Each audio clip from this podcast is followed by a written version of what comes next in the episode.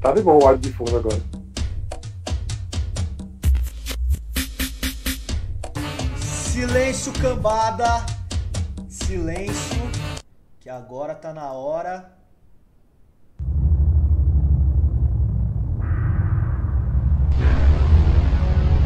Seu frágil mundinho vai se abalar, vai se abalar, se abalar, se abalar. Ah, minha gente! Tá começando pra vocês aqui mais um podcast chutão, mais uma live aqui pra vocês, tá? Estamos aqui tentando fazer as coisas meio que na, na correria, tem um pouco, de, um pouco de atraso aí. Estamos começando com 8 minutos de atraso. Então, mas está começando aqui a live do, do chutão para vocês. Hoje, live das opiniões impopulares, tá? É primeira live que a gente está fazendo com a participação do, do pessoal do grupo. Cara, por enquanto tem duas pessoas só assistindo. Quem for chegando vai pegar as coisas do, do meio, já tudo começado, já tudo falado por cima. Mas o chutão é assim, as coisas é tudo bagunçado, é tudo numa zona mesmo, quase não tem regra nessa porcaria aqui e vamos que vamos. É... Aproveitando para começar aqui, tá, gente? Eu vou começar aqui com um negocinho diferente para vocês hoje. É... Como a gente está fazendo aqui a live no dia 8 de maio, é, eu quis trazer para vocês aqui algumas informações de coisas que aconteceram no futebol aí no, no dia 8 de maio aí pela história. Dia 8 de maio, que foi dia da fundação do Clube Deportivo Chivas Guadalajara de México. Ah, viva nossos hermanos mexicanos mexicanos aí tal, Chivas da área de Guadalajara, meus amigos mexicanos. Então, um abraço aí para todo mundo que é de Chivas, que é de Guadalajara, sei lá se qual que é a cidade, qual que é o estado, que raio que o parta que é. Um abraço para todo mundo que estiver no México aí assistindo. Hoje também é aniversário de Frantino Franco Baresi, ex-futebolista italiano, ex-zagueiro, líbero, jogou aí a Copa de 90, a Copa de 94, foda-se. Parabéns aí para Franco Baresi. Baresi, se você estiver assistindo a nossa live, um abraço para você. Hoje também é aniversário, nascido em 8 de maio de 1966, nosso querido goleiro aí que é, traz muita, muita polêmica sempre que é citado, nosso querido Tafarel! É aniversário de Cláudio Tafarel hoje. É aniversário também de Luiz Henrique, ex-jogador e treinador do Barcelona, nascido em 8 de maio de 1970. É também aniversário hoje de Guilherme, é, aquele atacante que jogou ali, se destacou mais no Atlético Mineiro, jogou no São Paulo, jogou no Corinthians também. É, um abraço aí pro Guilherme também, se estiver acompanhando a nossa live. Aí, ó, o pessoal já tá dando reporte que a música tá alta, hein? Vamos baixar um pouquinho a música. Gente, como é que tá a música aí? A música tá boa? Fala aí pra gente se a música tá ruim, se a música tá boa, avisa pra gente. Que os filhos da puta que estão fazendo a live aqui hoje, já tô falando palavrão, não era pra falar. Mas os caras que estavam fazendo aqui a live hoje falaram: não, a música tá boa, a música tá boa. Tava porcaria nenhuma então.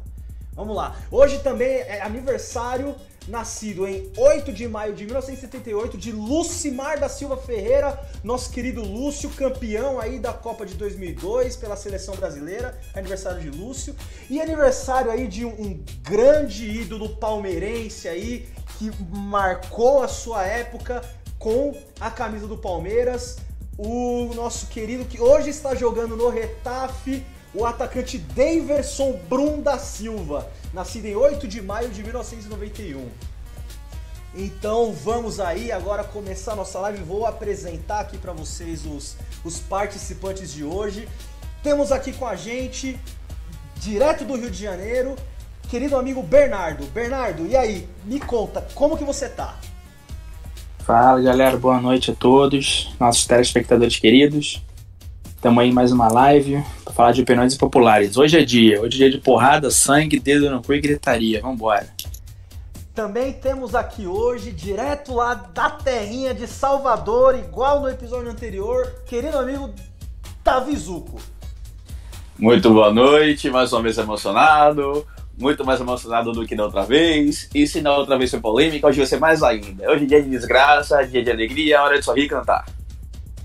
E aqui hoje um cara que com certeza vai estar tá entrando com o dedo, porque eu acho que o resto vai estar tá só com o cu. Nosso querido amigo Zé Lucas. Fala pessoal, boa noite para todo mundo aí. E esse aqui é o programa para defender o Nickelback. Cara, nessa, nessa vibe já vamos entrar aqui com a participação, primeira participação aqui, direto do Rio de Janeiro também, provavelmente aí se recuperando, de, tava meio doente aí nos últimos dias, não pôde participar da, da última live. Querido amigo Pedro. Fala galera, boa noite. Telespectadores estão aí acompanhando a gente. E hoje é dia de se estressar, com certeza. Criticar a opinião do amiguinho aqui. E é isso aí, galera. Temos aqui hoje também uma participação especialíssima, assim, já no segundo episódio, tendo aí participação já de gente famosa aqui, nosso querido amigo Falcão. Fala galera, gostei da parte do dedo no cu e gritaria que o Bernardo citou, hein? Se tiver muito dedo, tem um que resta aqui, eu completo. Isso aí, gente, estamos começando e ó, já que é a live das opiniões impopulares, Cara, quer opinião impopular melhor do que, tipo, cara, São Paulo hoje voltou a fazer frio. Não, não basta tá frio, tô usando crocs e meião. Então, cara, acho que poucas coisas são tão impopulares quanto usar crocs e usar meião no frio. E o, o frio propriamente dito, obviamente, que aí traz, traz muita polêmica desnecessária, afinal, frio é muito melhor do que calor, mas enfim, o tema do programa não é esse hoje. Hoje nós vamos falar de opiniões impopulares que, como eu disse para vocês, integrantes do grupo lá do Chutão, do grupo do Facebook do Chutão, deram algumas opiniões impopulares pra gente. Eu pedi para o nosso cascão de hoje, que é o nosso amigo Caialândia, para ele selecionar ali algumas opiniões impopulares pra gente discutir aqui no grupo. Os outros participantes não sabem quais são essas opiniões, vão descobrir só agora. E cara, já vamos começar com a primeira. Gente, ó, Bernardo, Cafu é superestimado? Ah, o Cafu, às vezes eu, eu, eu divido opinião, não tenho uma, uma opinião 100% formada sobre o Cafu. Às vezes eu acho que ele é um pouco subestimado, às vezes eu acho que ele é um pouco superestimado. É, uma, até na minha cabeça é uma confusão. Então, eu, eu tendo mais pro lado de achar que ele é superestimado por ter ganho a Copa do Mundo, por ter jogado cinco anos no, no, no, Milan, que era um dos maiores Milan da história. Jogou bem, jogou, jogava muito, mas acho que por ser brasileiro também, esse negócio do patriotismo, eu acho que ele tende mais a ser superestimado. Gente, eu não vou ficar chamando ninguém não hoje, hein? Eu quero que vocês já, debatam já eu... Eita. meu, que o negócio é pra ser na, na loucura. Ratinho! Eu já penso que ele é bem subestimado. Eu sou meio termo, cara. Tipo, aquilo que o Bernardo falou. É... Eu sei que teoria que ele é subestimado, teoria que é superestimado. Por exemplo, eu tava revendo a final de 94, que passou na Mamãe Globo. É... O cara foi uma merda. Pra mim, um dos piores em campo. Mas a carreira dele, o que ele fez foi inegável. Tipo, foi o melhor lateral que eu vi jogar. Pode ser que o auge dele não seja esse todo que a galera imagina. É, que mas, mas e o Daniel Alves, Zuko? E o Daniel Alves? Uma merda. Péssimo, péssimo lateral. Grande, habilidoso, vencedor, mas como lateral, prefiro o Michael. Enfim. Assim. Cara, eu... Vai, pode, pode. Gente, então, não, é pra. É, eu, eu, acho, eu acho que o, o Cafu ele é muito mais lembrado pelo que ele ganhou do que pelo que ele jogou. É, colocam ele tipo num patamar muito acima do que ele realmente é pelos títulos que ele ganhou. Ele não deixa de ser tipo um, um exímio lateral, foi um dos melhores que a gente já teve mas é, eu acho que forçam muito a barra de dizer que ele, é, que ele foi o melhor, sendo que ele não foi, tá ligado? Teve, a gente teve, chegou a ter outros laterais que não foram campeões, mas conseguiram alcançar o mesmo nível dele ou até um nível acima. Leandro? É, não, Leandro, por exemplo. O que eu acho é que, assim, a posição de lateral, mundialmente, é uma posição mais defasada que tem. Então, assim, qualquer cara que tenha um diferencial, que nem eu achava o Cafu muito habilidoso e até na Band passou umas reprises do, do São Paulo campeão mundial. O próprio Luciano do Vale considerava o Cafu um atacante praticamente. Então acho que assim, para avaliar laterais, é, que é uma posição difícil e que sempre causa dor de cabeça nos times, principalmente mais recentemente agora, é, eu acho que assim, a, a, a média para você calcular se um lateral é bom ou ruim, ela é um pouco mais baixa. Mas para mim o. Cafu, Até porque o Cafu ele era atacante nesse carreira. O Tele que passou ele pra lateral. Verdade, ele começou com uma, com um atacante do São Paulo, né? Sim. É, então, essa- as improvisações sempre acontecem e outra, na categoria de base, quando o moleque é muito habilidoso no lateral, ele vai pro meio de campo ou vai pro ataque. né? Sim. Então, realmente, eu acho que por tudo que o Cafu conquistou e dos times que ele participou, eu acho que ele é ok. Ele não é nem superestimado nem subestimado. Lembrando que o auge do Cafu foi na Roma, por isso o questionamento. Triste do cara. Eu acho que, é assim, é muita questão do da forma como a equipe joga. Eu acho que, tipo, a maioria, se não todas as equipes que ele jogou na vida dele, tinham um estilo muito parecido de jogar futebol. Então, tipo, ele não precisava se, se, Se moldar. se renovar, tá ligado? Ele não precisava se reconstruir ou aprender a jogar uma nova maneira de futebol, porque ele sempre jogou do mesmo jeito, sacou? Eu acho que, tipo, se ele fosse puxado para o meio campo, ele não renderia o que ele, o que ele rendeu na lateral. Então, foi muito não do conformismo, mas do que, ele, do que foi apresentado para ele. Ele tinha que jogar daquela forma e ele jogou durante a carreira dele inteira. Tá bom, já, já chega, falar de Cafu, já, já deu, já não. Cafu deu já muito, muito, muito assunto já. É... Segunda opinião polêmica aqui que eu vou trazer pra vocês discutirem, hein? Essa aqui é boa, hein? Guardiola não é tudo isso. Zuko, Puta Guardiola não é tudo isso? Ele é tudo isso. Assim, ele ganhou pra caramba, mereceu tudo que ganhou. Agora, é, confesso que nas últimas fases do Barcelona, o futebol dele era bem sonolento. Foi muito que mudou a seleção espanhola, a Xavi tocar pro lado, fazer a galera pensar que Xavi é, era um grande armador que, que, que era o motor do time Iniesta, enfim. O, o final dele do Barcelona foi meio que sonolento, mas Guardiola é um excelente treinador. O cara renovou o futebol. Isso é inegável. O cara que faz, o cara que renova futebol, a gente lembra Johan Cruyff com futebol total. No Brasil lembramos de Tele Santana e Guardiola tá nesse nível desses caras. E o cara ganhou coisa pra cacete. Não foi à toa. Agora, se a forma dele jogar, de treinar os times é questionável ou não, é outra conversa. Mas eu acho, eu acho ele isso tudo. Cara, eu acho que assim, o Guardiola não é que ele é tudo isso. Ele é mais do que tudo isso, cara. Eu acho que o, o, que ele, o trabalho que ele faz, aí, aí vem sempre aquele né? Ah, mas o cara só treinou time bom, mas porque ele mereceu estar nos times bons, né? Não é que ele precisou. Claro, começou no Barcelona pela cultura do time e, e a filosofia do, da, do clube como um todo. Mas ele nunca é, fez um trabalho ruim para treinar, por exemplo, um Newcastle da vida, né? Então, assim, com as peças que ele tinha e as coisas que ele implanta nos times, eu acho que ele tem. Não sei se falar que é o melhor treinador da história, mas nesse. Ele tá muito próximo disso. E você pode ver até o que o pessoal gosta de usar aqui no Brasil, né? Do ligadão do Diniz. É, quando o Guardiola sai de um time, que nem ele saiu do Bayern, o, a boa parte da filosofia continuou, claro, adaptado aos treinadores que chegaram, mas a semente plantada sempre continuou nos times que ele, que ele treinou. E Cara, ele, ele é um não, puta, ele é um puta treinador e às vezes a galera questiona ele, zoa, porque, ah, porque ele só ganhou duas Champions. Pô, vai, vai ganhar duas Champions, cara, é difícil pra caramba. Tudo bem, ele, ele ganhou muito mais ligas nacionais do que Champions, só duas em Liga Nacional ele ganhou um monte pelo Bayern, Barcelona, City. Mas, pô, eu concordo que uma, da- uma das duas Champions foi roubada em cima do Chelsea, mas enfim, isso não é assunto de agora. E tem. Tem aquele Isso é- aí também com isso é o estilo tic-tac dele. Aquele Mas, muito mas, cara, de o, o, o, que, o que ele vem fazendo nos Mas, últimos. O que ele vem fazendo de 2009 pra cá, pô, não tem o que contestar. Isso aí é puro, assu- é é puro assunto de hater.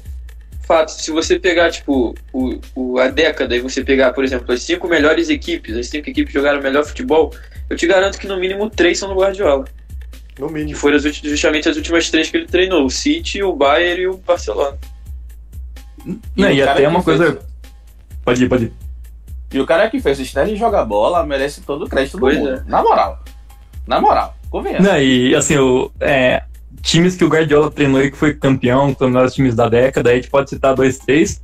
Mas também tem que lembrar que boa parte do que a Espanha fez em 2008, em 2010, 2012, eram os times base do Guardiola. Tanto é que Exatamente. era 70% do time Barcelona, o 30, o 30 do Real, mais ou menos ali, mas uma galera perdida, né? E o estilo de jogo, todos os jogadores eram do Barcelona do Guardiola. Que era o foco principal era o meio de campo, e o meio de campo era todo do Barcelona. César Busquets, Xavi e Iniesta. É, era ali era o cérebro do time que municiava o ataque. O ataque tinha, se não me engano, o Fábricas, que vinha da base do, do Barcelona, que na, na cabeça tinha meio que a, funda, a mentalidade de toque de bola, e fazia tudo funcionar. E ainda tinha o Davi Villa também né, na ponta.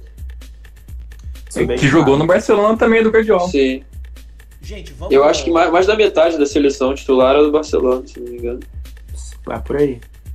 Ô, gente, aqui ó, trazer já a primeira participaçãozinha aqui do, do nosso querido Cascão, que hoje tá aqui com a gente, já pra falar aqui do que a galera tá comentando, se a galera já tá trazendo alguma polêmica diferente aqui, pra gente trazer aqui a participação da galera que tá comentando na live agora, se tem alguma polêmica diferente pra nós aí.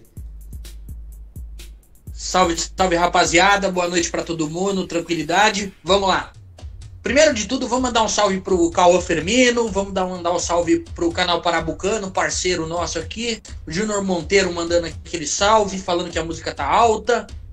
Mandando aquele salve aqui pro Matheus Arriel também, que meteu um Givanildo é maior que Guardiola, e ele não tá errado. E é isso, tá tranquilidade. Isso aí, gente. Vamos passar aqui pro próximo. E galera, vai comentando aí, vai trazendo opinião. Que, cara, assim, se a opinião for boa, a gente vai trazer aqui pra dentro e vamos discutir lá, hein? Ó, gente, aqui, ó. Opinião do nosso querido amigo Éder Gil Júnior, que mandou lá no grupo, tá? Essa aqui, ó, eu vou mandar direto pro, pro Pedro, cara, que essa aqui vai ser boa pra discutir, hein?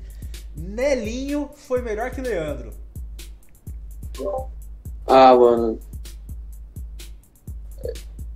Porra, assim, eu acompanhei muito, acompanhei sim por, por procurar saber e tal, muito mais o Leandro do que o Nelinho, então eu sou meio suspeito pra falar. Mas eu não, eu não sei se é, é cabível comparar os dois, porque acho que eram, eram até estilos meio diferentes de jogar, não é? Eu não, não, sei muito, eu vi mais do Leandro do que do, do Nelinho. E se eu fosse escolher um, agora na SEGA, pelo que eu sei, eu escolheria o Leandro. Mas eu não sei se te, te dizer se o Leandro é melhor ou se o Nelinho é melhor. Eu escolheria por mais confiança no Leandro mesmo. Por pouco que eu vi do Nelinho, eu acho que eram estilos parecidos. Eram, eram ofen- O Nelinho era, é, pelo que eu vi, o Nelinho parecia ser mais um pouco mais of- tão, tão ofensivo ou mais ofensivo que o Leandro, e o Leandro ser um pouco melhor na defesa. Mas os dois tinham, tinham muita técnica e o Nelinho tinha o. Esqueci a palavra agora. Mas a, a vantagem em, rela- em relação ao Leandro de bater muito bem na bola, bater falta pra cacete. Sim, a, a diferença que eu quis dizer é que ah, o pouco que eu vi também, né? O Leandro ia, ele era um lateral que levava mais pra linha de fundo pra cruzar, enquanto o Nelinho puxava mais a bola pro meio. Eu vi muito lance do Nelinho assim, trazendo a bola pro meio, trazendo o jogo pro meio de campo. Pode, ser, pode ter sido um lance ou outro que eu vi, mas essa foi a diferença que eu notei no- nos Não, vídeos. que não eu acho nenhum absurdo escolher o Nelinho como melhor ou o Leandro como melhor. Pra mim, são níveis muito parecidos. Cara, vocês mim eu voto em quem conseguiu jogar. Pra mim eu voto em quem conseguiu jogar a bola pra fora do Mineirão, que foi o Nelinho numa reportagem pela TV Globo. Vocês vocês estão vocês estão muito pacíficos pro meu gosto. Vamos passar pra próxima aqui? Não teve nenhuma opinião ainda daquela, tipo, de É. dividir. Não teve nenhuma Não teve. pesada ainda. Então vamos lá. Iniesta foi melhor que o Zidane. Opinião do Vitinho também, que é lá do grupo. Pode matar isso aí. Ah, isso aí esquece. É, cara, Repete, Zidane- Maior ou melhor? Maior ou melhor? Melhor. Iniesta Não foi era ma- melhor. Não era Não, maior, não era melhor Iniesta, também. Iniesta não foi nem maior nem melhor. Pode Cara, o Zidane- Como diz, como diz o Fusca. O Zidane de altura já era maior e, cara, todos os outros quesitos. O cara é, pensar à frente no jogo, domínio de bola, precisão no passe, precisão do arremate, treinador do Real Madrid, tudo, cara. O Zidane vai acabar ganhando do, do Iniesta, com todo respeito ao Iniesta, que tem uma carreira maravilhosa. Tinha que vir no Sub-15. Até na careca o Zidane era melhor, né? Até Eu na falo- cabeçada o Zidane era melhor. Eu discuto se perguntei se era maior, porque Iniesta, na prática, acredito eu que ganhou tanto quanto o Zidane. Ganhou Copa do Mundo, A bola ganhou de ouro Eurocopas. né?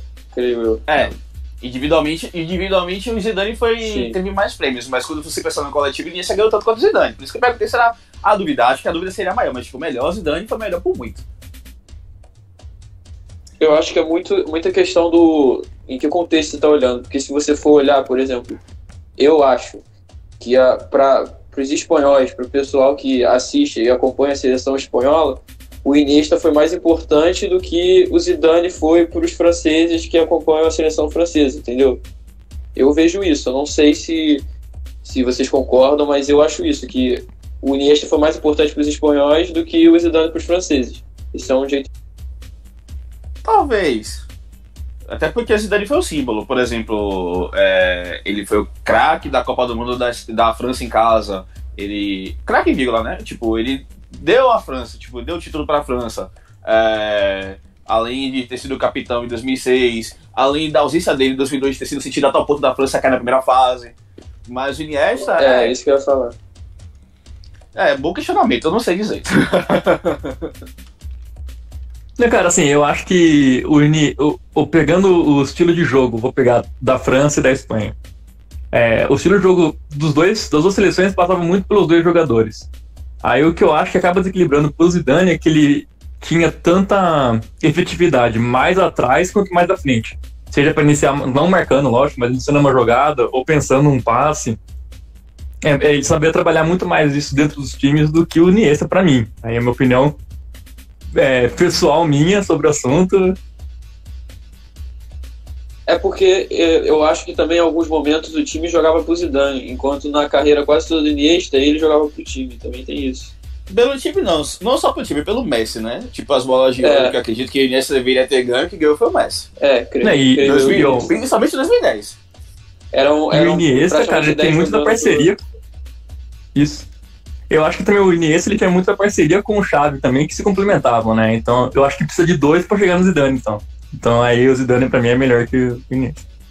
É, não, acho que o Xavi era muito passivo pro lado. Iniesta foi muito melhor que o Xavi. Eu acredito que Xavi foi bom jogador, foi, mas Porra, tipo, não na época era que o não, Xavi mano. brilhava. Que isso, Chave, Cara, Chave dava assistência pra cacete, mano. Então, gente, eu já, Eu já vou emendar que o Xavi era melhor que o Iniesta. Eu já vou trazer a- uma opinião polêmica Concordo. que temos aqui. Chave foi muito, me- muito melhor que Iniesta. Eu discordo não, muito. Muito melhor, não. não. Melhor, Pouca mídia e muito futebol, só falo isso. Eu discordo. Discordo horrores. Tá tentando falar e não tá conseguindo, hein? É isso, o áudio É porque ele vai falar mentira, por isso que tá caindo. A internet Não. proibiu ele de falar uma, uma merda. Eu vou falar a verdade. Provavelmente ele ia falar do São Paulo. É. Provavelmente também tem o São Paulo aí no assunto nada a ver. Lá vem, lá vem. Deixa eu falar. É, enfim, acho, acho que o erro, eu acho que Iniesta foi muito melhor que Xavi. Eu acho Xavi, tipo, Xavi foi um craque, foi. Mas, por exemplo, acredito que Toni Kroos esteja no nível de Xavi. Eu não me lembro do Xavi tão armador como Iniesta. O Iniesta era o motor do time ele que fazia o box to box e quando o Xavi saiu do tipo, quando o Xavi não estava no seu auge, Iniesta fez o Barcelona render do mesmo jeito. Por isso, na minha cabeça, eu creio que Iniesta foi muito melhor que Xavi. Ah, cara, eu acho que o, o Xavi, ele tinha... é, ele carregava muito o piano do Iniesta também, porque muitas vezes ele ajudava o, o Busquets a fazer as marcações, e na época o Mascherano também jogou por lá. É, eu acho que o Xavi era muito mais completo, e ele só não é melhor que o Iniesta pra galera, porque no Felipe fez o gol da final da Copa. Só isso. Assim, eu lembro que eu tinha visto um dado, eu não sei se eu vou conseguir achar ele agora ainda, Eu. mas que na temporada 10-11, que foi a que o, o Barcelona ganhou a Champions, eu acho que mais de 70% dos gols do Barcelona na temporada passaram no pé dos dois. E quando você pegava essas estatísticas para ver só do, do passar no pé só do Iniesta ou passar no pé só do Xavi, caía muito. O Xavi participava muito mais, jogado, muito mais das jogadas de gol do que o Iniesta. Então, tipo, assistência é uma parada muito vaga quando você é um meio campo central, tá ligado? Porque você pode dar a tal da pré-assistência, por exemplo. De Bruyne é muito assim, você vê que ele não tem tanta assistência, mas ele sempre cria jogadas de gol do, do City. Gente, vamos então. Já, já discutimos bastante aqui de chave Iniesta. Vamos passar aqui para a próxima. Yuri, a sele... o nosso querido amigo aqui, ó. Hugo Saraiva, hein? Eu quero, eu quero ver xingamento agora, hein? Hugo Saraiva. A seleção de 2014 era boa sim. Felipão apenas armou mal. Um entende tanto de futebol quanto eu entendo de medicina. Eita, mãe! Ratinho! Agora sim! Bora, gente! Pô, eu acho. Eu, eu acho, eu o Caraca, eu problema, tô eu só, que só o no problema, gratuito. eu acho que o problema foi além de escalar mal, ele convocou mal, velho. Tinha muito, muitas posições melhores que ele podia convocar, ele não convocou. Cara, eu não vejo A muitas, mas eu, eu vejo. banco, né? Eu vejo os ali. absurdos. Os absurdos pra mim foram Miranda e Felipe Luiz fora. E Ramires convocado. Eu me lembro, pra mim, tipo, pra eu mim não tá lembro como é que tava Copa. Ramires. Ah, Ah, que O Kaká ter, e o Ronaldinho ficaram fora pro, Não, é- pro Hulk ir pra Copa, velho. Pelo amor de A Deus. pergunta é, quando que o Ramires foi bom? Pô, exatamente. É verdade, Exatamente. esse é o ponto. A fama do Ramires foi aquele gol contra o Chelsea. Ele só sabia correr. Pra mim, Ramires é um, é um jogador ruim. Ele, tipo, ele só sabia correr, fez a fama naquele gol contra o Barcelona. Mas a, a, é, Ramires Assim, meio de tipo- campo que não tocava bem a bola. Eu lembro de jogos da seleção. Pô, eu ah, gostava do Ramires- Ramires no Cruzeiro. Ele, não- ele não vai Ramires saber dar um passe de Cruzeiro 5 era bom. metros, bicho. Ramires é horrível. Eu não Cara, mas ó, 2014, eu acho que tem um, um jogador que eu defendo Sim. muito, que ele é muito criticado, que é o Dante, cara. Porque todo mundo fala, não, mas levou o Dante, Dante, sei lá o quê. Mas, cara, ele vinha de uma temporada muito boa no Bayern, ele vinha sendo destaque na Bundesliga, é. E aí, pessoas. Mauro César. Fez um Vinha pênalti falar na que- final da Champions. Cara, com certeza, isso fez mesmo. Mas eu acho que a bola que ele tava jogando, não vejo por que não convocá-lo. E falo mesmo do Bernard pela Libertadores que ele fez pro Atlético Mineiro. Eu acho que talvez ele não fosse o substituto ideal pro Neymar naquele momento. Mas a convocação dele eu não acho absurdo. E aquele jogo, tipo, exatamente, era o jogo pra Hernanes e. Questão de pontas, é, eu acredito que não tinha muito o que convocar. Agora a questão é o meio mesmo. O Ramires ir pra Copa pra ver Kaká fora, pra ver armadores fora. A única pessoa que era armador era o Oscar. E o Oscar que eu achava um armador- bem mais ou menos. Comparado ao e que pra mim o- Brasil teve. O maior erro da seleção em 2014 era o Filipão no banco, não era nem só a escalação. Não, mas é que nem, você pega as convo- a convocação, você tinha Henrique na zaga, que era muito mais ou menos. E você tinha, por exemplo, o Diego Costa, que nunca foi chamado, né?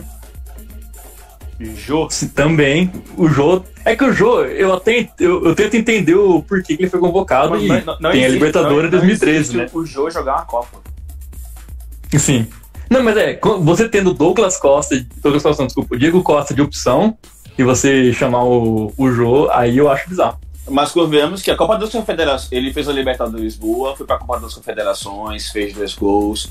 Inclusive, na época da Copa, se questionava ele ser titular no lugar do Fred. Filipão fez o melhor que tinha. Agora, o que ele levou pra lá que é, que, é, a- que é a briga, tá ligado? Mas, pelo que ele tinha, existem três jogadores que era discussão. Por exemplo, no 7x1, é... se eu não me engano, a alteração, ele botou o Ramires no jogo, tá ligado? Tipo, pra que botar mais um volante? Ele olhava no banco e não tinha ninguém. Ele convocou mal, Não, mas pelo que ele tinha na mão, ele fez o que cabia, tá ligado? E ele botou o Ramires e o Paulinho, se não me engano, no jogo. Isso, foi, foi os Sim, dois. o Paulinho entrou. o Paulinho É, entrou. mas ele, ele que recorreu pra essas opções, que, por exemplo, o Thiago já tava no Bayern nessa época. Thiago Alcântara. Ele não, Não, levou. O Thiago ele Thiago não tava é o- naturalizado. Ah, isso que eu ia perguntar, se o Thiago já não tava jogando pela Espanha Não, nessa eu acho época. que, foi só, acho que foi só em 2015, Na- se não me o. Thiago já tava jo- jogando. Muita gente, muita gente criticou também já- a ida do Júlio César. Eu, eu Cara, é que o Júlio César, ele Júlio ele César tava era jogando no Canadá, né? Ele tava não no tava Canadá jogando ou na- no, ou no, ou no Queen's Park Rangers. Não, acho que ele tava no Canadá. Na, na Copa das Confederações ele tava no Queen's Park Rangers e na Copa ele tava no Canadá e sem jogar. Eu acho que era esse a, a, a briga na época. Mas eu, eu acho que. Eu, eu defendo o Júlio na seleção, mas eu acho que só convocaram ele pela, pela Copa das Confederações que ele fez, senão não tinham Pelo chamado. Sim, e valeu a pena. Por exemplo, ele defendeu dois pênaltis contra o Chile e tal, mas. É, questionável do mesmo jeito. É, Por exemplo, Não tinha um goleiro. Por exemplo, a gente não tinha uma unanimidade no gol como a gente tem o Alisson hoje e o Ederson. Tipo, eles Sim. são os dois que você tem certeza que eles vão estar, tipo, no- na meta da seleção. Só que em 2014 a gente não tinha.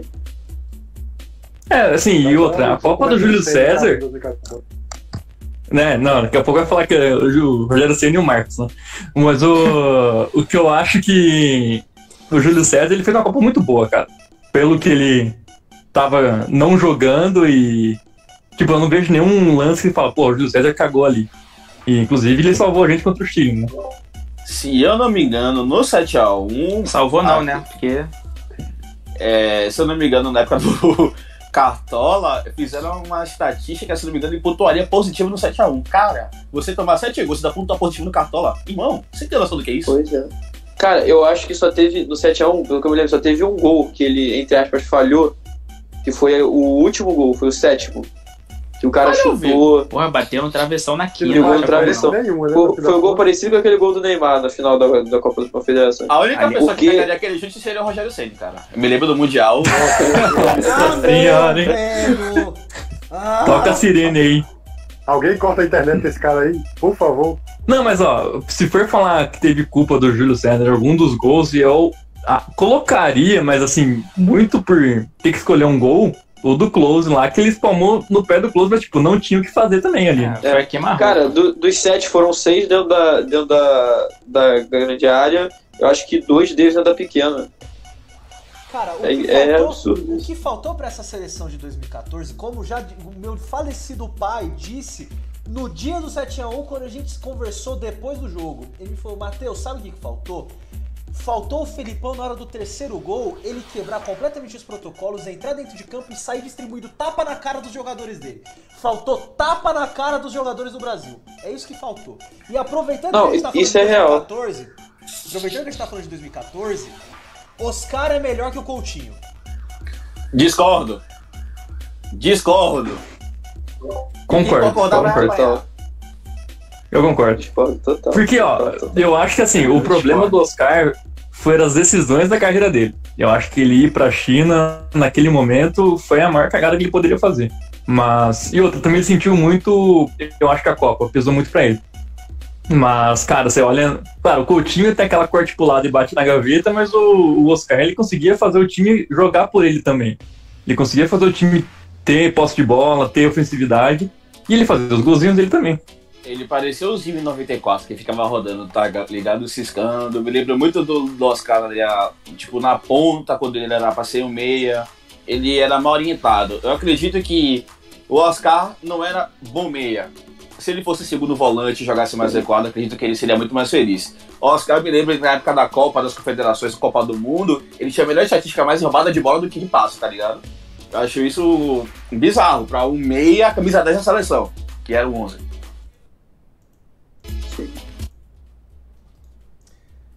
Mas É, e outra, e o, o Coutinho também, eu acho que o problema dele, é, a maldição do Coutinho começou quando ele foi pro Barça, né, cara? Porque, tudo bem, ele jogou até com alguns jogos bons na Copa e perdeu aquele gol que todo mundo lembra contra a Bélgica.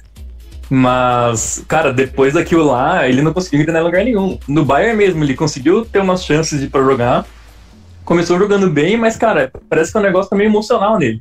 Ele não consegue ter uma sequência boa, ter uma continuidade nas partidas boas dele mais. Uma pergunta. É, Oscar, será que o Oscar jogou- chegou a jogar uma temporada no nível do Coutinho? Eu não consigo lembrar.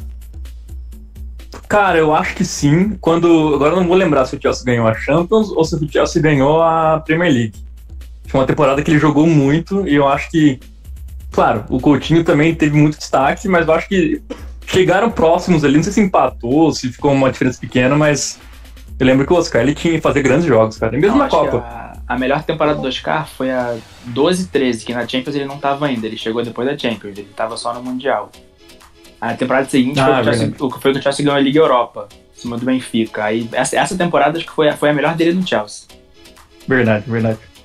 Mas eu acho que não, eu acho que não tem nem comparação a, a melhor temporada do Oscar pelo Chelsea e a melhor temporada do Coutinho, que pra mim foi pelo Liverpool. Eu acho que, tipo, ele fez o time do Liverpool jogar no momento que era, tipo. Era muito, era muito necessário o Liverpool ter alguém pra jogar. Ele tinha acabado de perder o, o, o Gerrard, então precisava de um, aquele jogador que você olha e fala: a gente tem que jogar pra ele porque ele vai decidir pra gente. E ele fez esse papel, tipo, maravilhosamente bem. Levou o time na final da Liga Europa. Não sei como que perdeu aquilo ainda. E eu acho que aquela temporada dele foi, foi absurda, absurda. Ele jogava bem contra time pequeno, contra time grande, contra time de outros países. Ele jogava bem em todas as partidas. É, então, gente, aqui passando já pro próximo, trazendo aqui uma que foi de um curtidor lá da página do. De uma das páginas nossas aí parceiras. Qual o ano mais bugado do futebol mundial? 2004 ou 2012? 2012. 2004, Muito parado. 2004. 2004. Corinthians na Libertadores, negão. Não tem bug maior do que esse. Só quando o São Paulo ganha a Copa do Brasil. Só quando o São Paulo ganhar a Copa do Brasil. Poxa, José. Ganhou ao vivo! Mas olha o tamanho. Não, em 2004 acho que não vai ter outro ano parecido com esse. É, 2004 é disparado. 2004? Cara, é que em 2004 a Grécia ganhou a Eurocopa, né? Exatamente. Grécia ganhou a Eurocopa, A final da o Champions foi Porto ganhou a. Champions. E o, Clubismo à parte. Do Mônaco.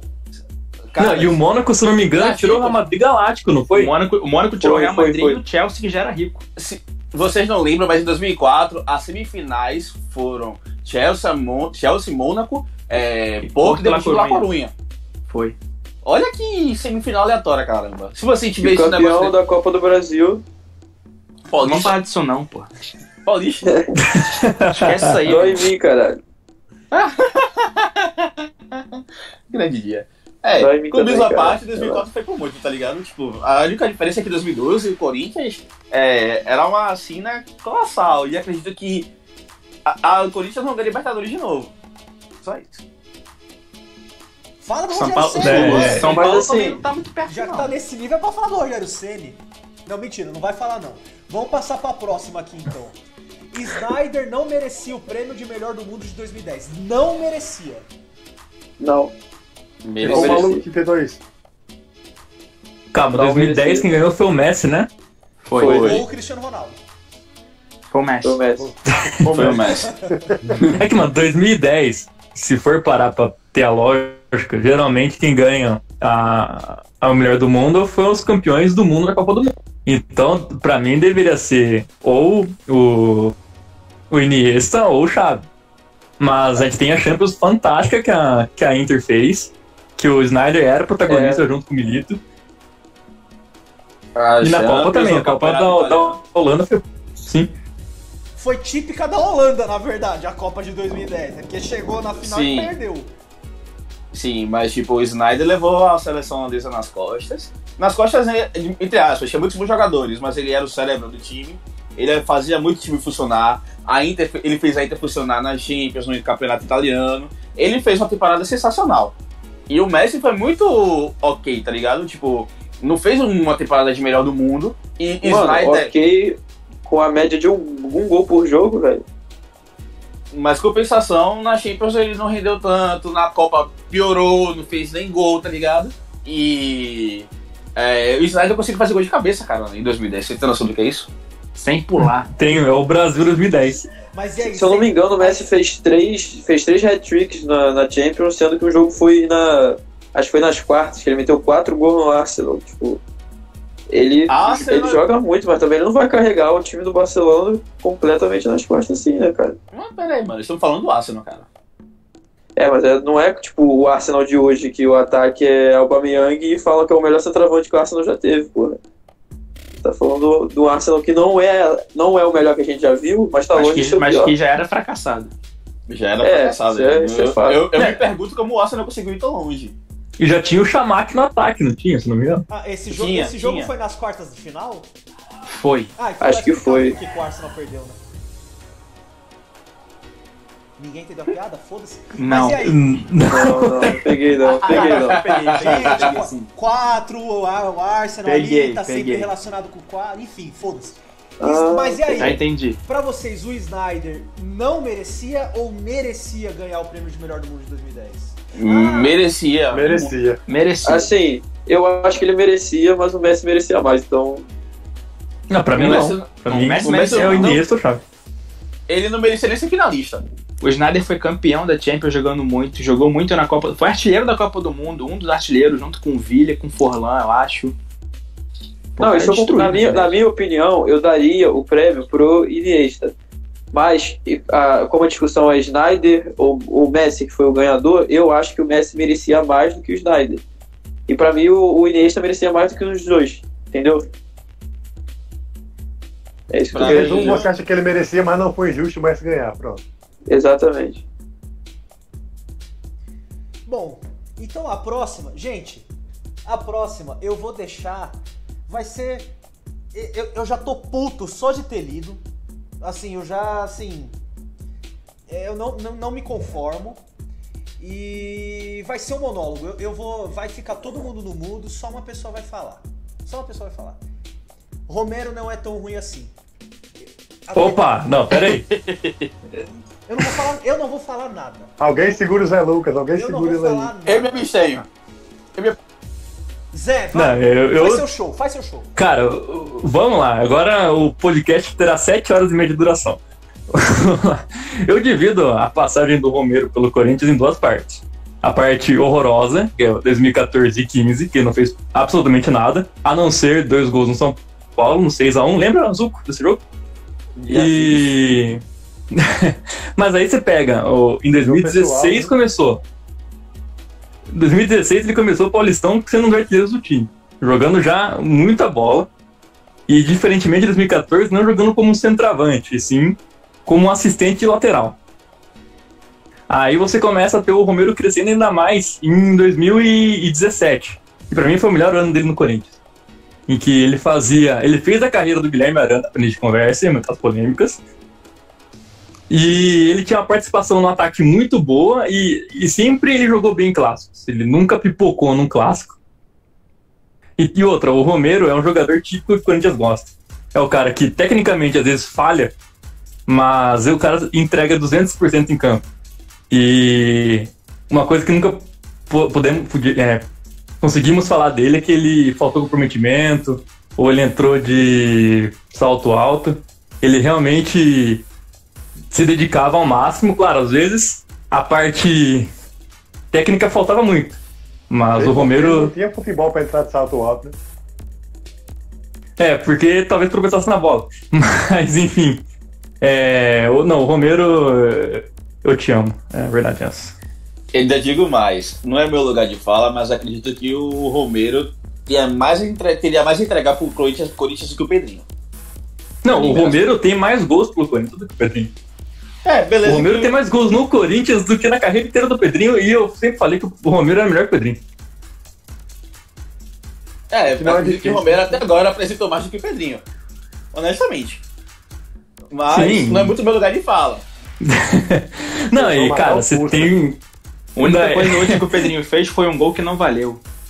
Não, não fala disso, cara. Não fala Gente, disso. ó, Falaram, falaram de Santo. André, pô. Gente, pra eu fechar aqui, pra eu dar, pra eu dar a deixa pra eu chamar o Cascão, vou ficar muito feliz quando o Romero aposentar, que aí ele não corre o risco de voltar pro Corinthians. Cascão, manda os comentários aqui pra gente, por favor. Fala rapaziada, agora é hora da gente pegar um pouquinho de polêmica que a rapaziada tá debatendo aqui ferrenhamente no chat. O Guilherme Silva mandou um Bale merecia o melhor do mundo de 2014 e 2016. Seguindo Puta o que pariu. Puta que pariu. Seguindo o Pode, pode, pode. raciocínio dele, ele, ele meteu um. Meu Olha os principais gols do Real na temporada. O Bale foi o grande protagonista na maioria deles. Sem contar que levar Gales à semifinal da Euro foi um absurdo. Cascão desliga e se mata. Gostei desse. E aí, gente, o que, que vocês acham? Caralho. Eu acho que ele Eu é acho que devia treinar um sujeito desse. Sim. Guilherme, Meu eu Deus. gostei da sua participação porque você foi corajoso, porque você foi incisivo e é esse tipo de opinião que a gente precisa nesse programa. A gente não precisa de opinião que seja vinculada com as grandes mídias, com essa imprensa marrom, com toda essa galera que só quer prejudicar o futebol. A gente quer é opinião assim. Então, parabéns, eu quero você em todas as nossas lives aqui mandando suas opiniões. Por enquanto foi a melhor opinião que eu ouvi até agora. Vem cá, 2006, 2016 foi quando. É, foi contra quem é? O Real Madrid ganhou a Champions. Me lembrei. Foi Atlético. Atlético Ah, de Madrid. eu tava, tava, eu tava em dúvida se foi, foi o Atlético ou foi o Liverpool, porque ele fez dois gols na final, inclusive. Liverpool foi 18. É, foi bem depois, verdade. Mas, é, bem o melhor do mundo não, cara. Uma- era banco, cara. Só isso. Ele entrava pontualmente no Real Madrid já, se não me engano, nessa época. E beleza que ele fez uma campanha absurda com o País de Gales, mas torcedor de calma. E aí, gente, mais alguém do. do pra falar do Bale aí pra gente? Não? Então vamos pra próxima.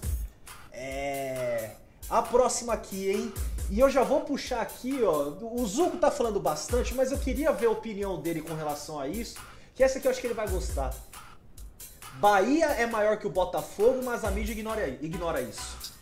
Gostei. Concordo. Mas isso é fácil. Muito! Mas isso é fato, muito fato. Cara, o Bahia é bicampeão brasileiro.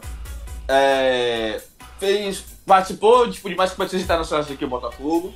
O Botafogo só é tido como grande porque tá no centro. Tipo, tá no eixo Rio-São Paulo.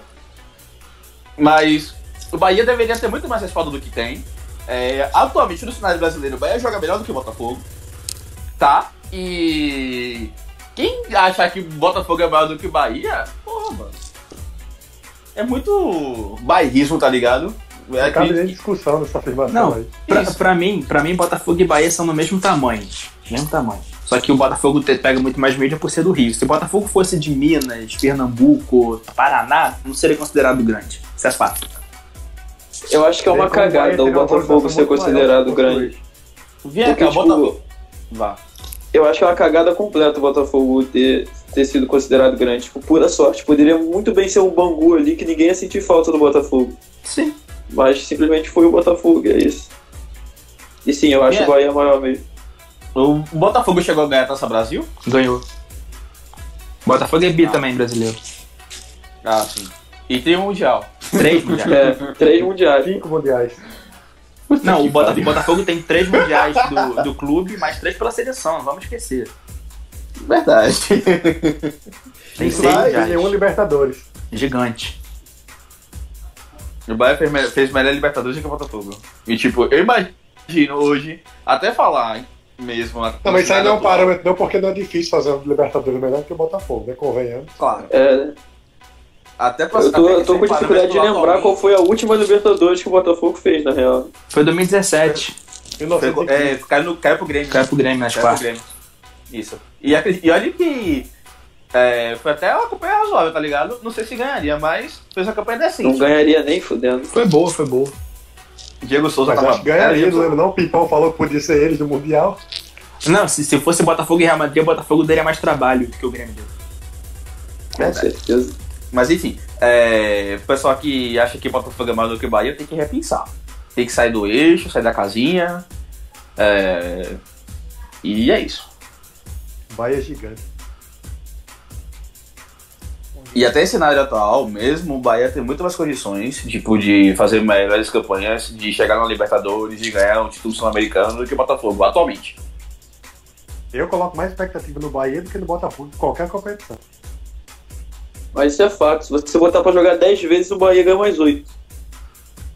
E os outros dois são empates. Exatamente. Próximo. Gente, aqui ó.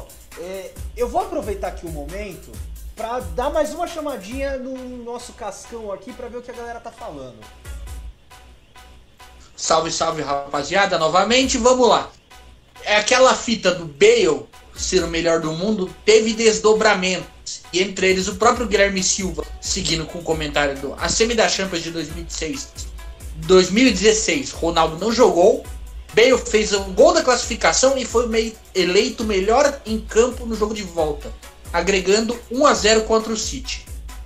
Aí o canal Parabucano, parceiro nosso, respondeu: Ronaldo não jogou, porque já tinha aposentado. Só existe um Ronaldo. E aí, Pá. meus amigos, eu já Polêmica. trago, eu já trago para vocês aqui mais uma, uma opinião polêmica.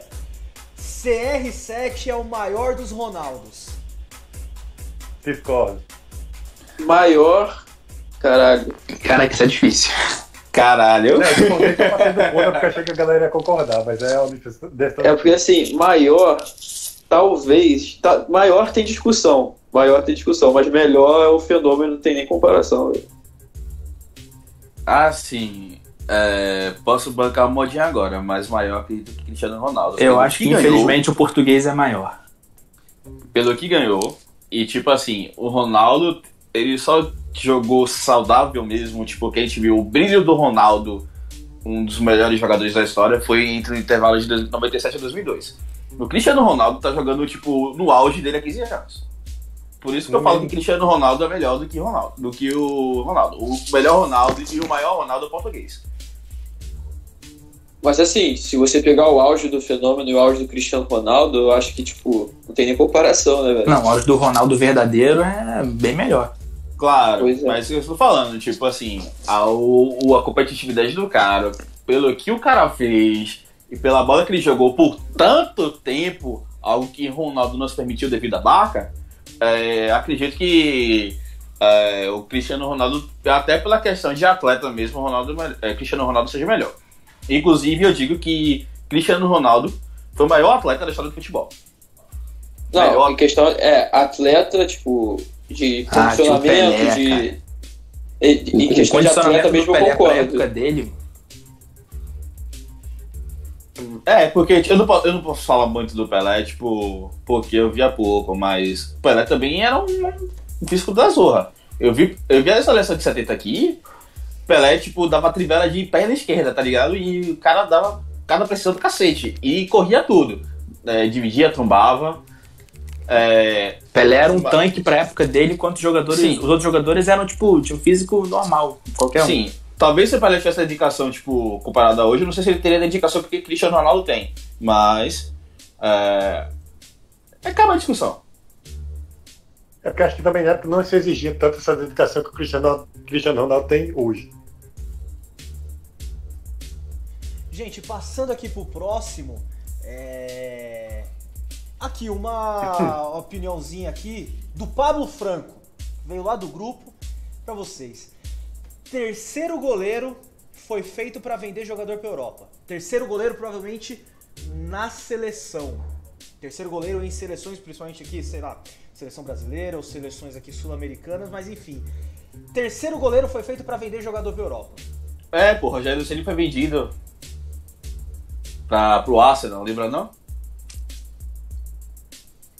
É, É, eu acho que qualquer clube tem três goleiros. hum, Por que você só não pode ter? É, tá- é, então a opinião aqui trouxe nada de polêmica, né? Vamos Ah. partir pra, vamos partir pra próxima. é, eu, eu só, acho- eu só achei uma opinião idiota. Simples. A real polêmica é que eu fui silenciado aqui no Discord. Não conseguia falar. Não, na verdade você caiu e voltou agora. Aham. É, tu caiu. Pode, você sumiu do canal e voltou. É. Caí na hora que eu falando do Romero, né? Sei. Devia ter caído naquela hora mesmo, ter nos poupado. Gente, partindo aqui pra próxima, ó, do nosso cara que enche mais o nosso saco aqui nos comentários da transmissão. E além de tudo, participou aí da, da última transmissão do podcast, nosso amigo Cauã Fermino. Sancho é melhor do que Mbappé. Fato. Meu Jesus. Ninguém, Eu não sei o que opinar. Tem absolutamente nada a falar? É isso? O silêncio. Foi um minuto- é Eu não sei o que opinar. Nada, tá nada. Foi um minuto A- de silêncio pela opinião abaixa- de bosta que foi dada. Abaixa a cabeça pra verdade que o cara tá falando, mano. Muito mais Cara, completo, muito mais concordando com essa completo que o. Mbappé. Muito mais completo. Rapaz, Dá, ele deve ter um mano, dedo o Mbappé ele já destruiu na Copa do Mundo com 19 Não, o, anos. Mbappé, o que o Mbappé joga de bola é sacanagem, mas o. Sancho é muito mais completo que o Mbappé. eu prefiro esperar o É, Sancho jogar. Também prefiro esperar, mas assim, eu olho agora e falo, o Sancho vai ser o cara. Eu sei que o Mbappé também vai ser o cara, mas pra mim o Sancho vai ser mais que o, o Mbappé. Eu acho que não. Mas. é, eu tenho medo muito do Sancho ser aquele Season Wonder, tá ligado? Nossa, vai ser, vai ser a maior é, né, decepção da minha vida. Porque puta que pariu, e a expectativa que eu tô colocando nesse moleque aí. Não, o Sancho, o One Season Wonder, ele não vai ser mais, porque ele já tá jogando bola tem umas duas temporadas já, pelo menos. É, E, mas, cara, eu acho o Mbappé, tudo que ele fez com o Mônaco na Champions e faz agora com. Claro, jogar o campeonato francês com o PSG é outra história, né? Mas ele é assombroso, cara. O que, que o Mbappé faz e, físico, explosão que ele tem. Talvez o, o Sancho seja um pouco mais habilidoso na questão de dribles, mas pra mim o Mbappé é mais jogador. E eu muito acho- mais decisivo. compara- É, verdade. Eu acho que a comparação com, com o do Sancho com o Mbappé é, é complicado, porque no que o Sancho é melhor, não é muito a praia do Mbappé, por exemplo. O Mbappé tem uma explosão, uma velocidade absurda, finaliza muito bem com as duas pernas, e esse, tipo, é o ponto principal do Mbappé, enquanto o ponto principal do Sancho é a, tipo, a agilidade dele com a bola, a facilidade dele de, de driblar, e dribla qualquer um, cara. Você põe qualquer um na frente dele e dribla, não adianta. E a, a inteligência dele de armar a jogada e saber se posicionar, tipo, o esquema tático do, do Borussia é muito importante ele saber fazer aquela função de meia barra ponta e ele faz isso muito bem, muito bem. E eu acredito que o Mbappé consiga desenvolver melhor seu futebol saindo da sombra do Neymar. Com certeza. É, ele baba o ovo leve pro Neymar, tá ligado? E tipo, acredito eu que ele até se refria em certos momentos durante os jogos do PSG, porque o Neymar tá no time. Por isso que eu prefiro esperar pra falar, dar opinião assim. Se por acaso o Mbappé, tipo, um time grande ele sendo protagonista, jogar. É, diminuir o futebol, talvez a conversa seja outra, mas agora eu não consigo dizer que Sancho é melhor do que, do que Mbappé.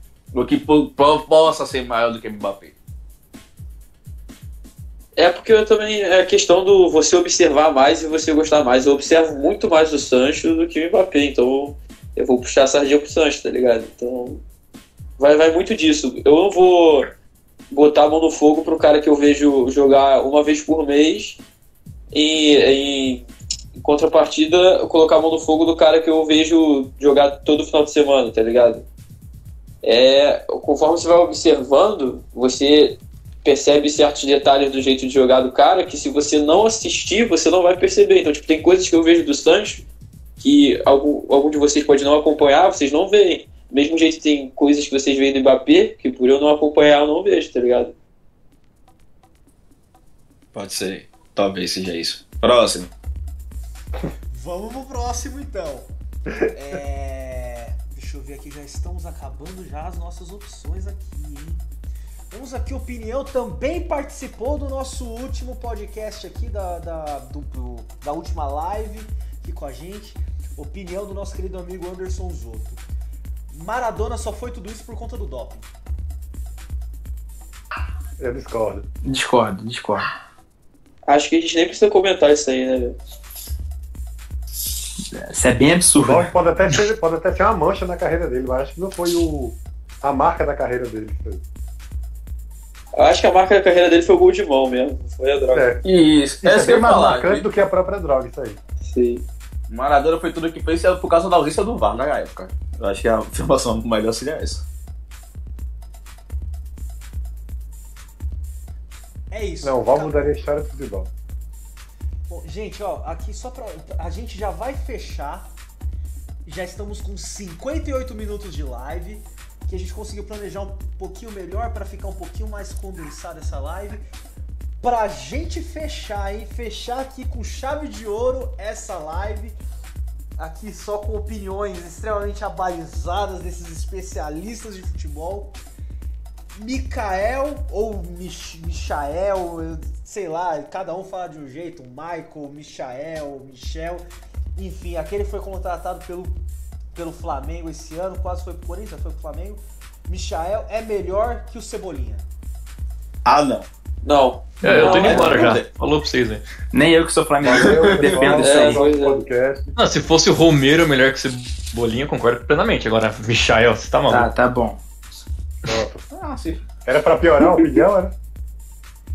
Gente, então assim, pra gente encerrar nossa live aqui, eu vou deixar aqui uma frase assim, pra vocês ficarem pensativos e reflexivos, pensando assim literalmente sobre isso, assim, literalmente é refletindo, é, sabe, querendo trazer assim algo de, de melhor pra você. Eu vou trazer uma frase pra vocês aqui pra encerrar nossa live. Quem estiver com medo, que fale que não quer ir para o jogo. Se estiver com medo de levar vaia, melhor ficar jogando videogame.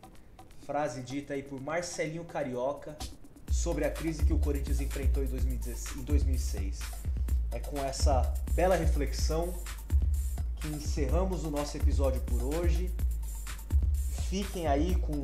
Se vocês acreditam em Deus, fiquem com Deus. Se vocês não acreditam em Deus, fiquem em paz, fiquem com saúde, fiquem em casa principalmente.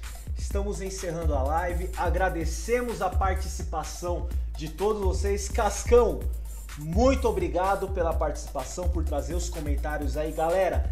Obrigado por ter comentado aí, por ter trazido as opiniões de vocês, as opiniões impopulares de vocês.